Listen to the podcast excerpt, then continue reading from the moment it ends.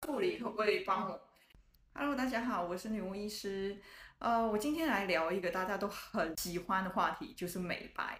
那在我的教学跟临床的过程里面，最常会被问到一个问题，就是女巫医师啊，为什么我吃了那么多美白的食物啊，但是我的皮肤还是黑黑的，容易长斑，或是呃比较容易一些黑色素的沉淀？哈，这是为什么？难道是体质的问题吗？哈？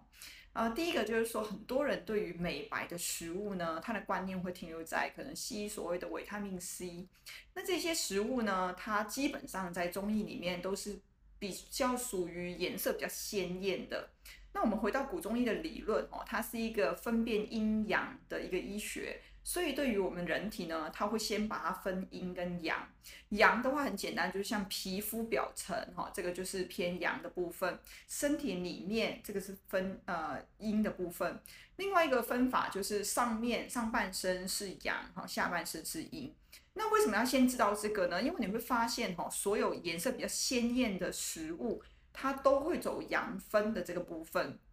所以对于美白来说，确实很多只要是颜色鲜艳哈，都会有美白的作用哈。呃，比如说你看到所谓的柠檬哈，它是黄色的，它也有美白的作用。那像西瓜或是草莓或是番茄哦，这个是红色的，它也有美白的作用。还有一些鲜艳的，像什么哦，还有白色，它也是走阳分的哈。像这个杏仁啊、薏仁啊、豆浆啊哈，这一些都是所谓的美白圣品。那但是它们的特色基本上只要记得，为什么它会有呃这个美白的作用，主要是因为它走阳分的这个部分，所以它对皮肤哈属于阳哈，我们叫做表阳的地方是有一定的帮助，没有错的哈。但是呢，如果说你的呃美白方式用这样子的方式，它效果不好，可能要考虑就是根本的问题没有处理好。那呃，我不知道各位有没有注意到，其实有一些颜色很深色的食物。它也有一些美白的作用哦，吼主要是因为呢，我们的皮肤表层如果是容易有斑或是有黑色素的沉淀，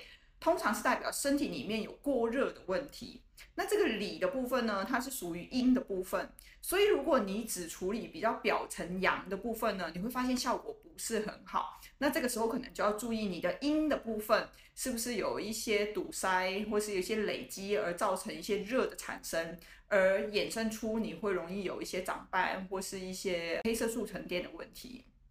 好，所以如果你用过以上这些食物，你觉得效果真的不好的话，你可能要考虑，你可能是阴血分的这个部分哈，通常是管消化系统的这个有一些累积的垃圾可能没有清出去而产生阳明热。这个时候其实你可以选择一些颜色比较深，呃，质地比较粘稠的哈，这些食物呢，它其实可以走呃阴血消化系统。那走到阴血消化系统之后，黏黏的话，它有补液的作用，是可以有润肠的作用，让这个垃圾可以呃清得比较干净，可以从大便排出去。那这样子的效果就可以让里面堵塞的垃圾比较少，它的阳明热就会比较减轻。阳明热一减轻，身体里面的里热就少了，这个皮肤呢，自然因为这个热减少，它就会慢慢的变白，黑色素沉淀的部分也会改善很多哦。好，那接下来你们就可以发挥你们的想象力喽，哈，可以想想看什么是呃颜色比较深，然后比较粘质的，好，我给大家一点提示哈，比如说像巧克力，哈，巧克力其实呢它是有一点美白的作用的，然后像芝麻，对不对？黑芝麻其实它也是颜色深，好黏黏的，还有像樱桃其实也是，那这些其实它都有美白的作用，主要的原因就是因为它处理。呃，堆积在阴血消化系统里面的垃圾，进而让热退了之后，身体没那么热，这个黑色素的沉淀就会变好了哈，所以进而就变成美白。那最后分享我一个小小我自己的经验哈，其实我小时候是黑噜噜的，我不知道助理可不可以帮我剖我的小时候的照片在这边，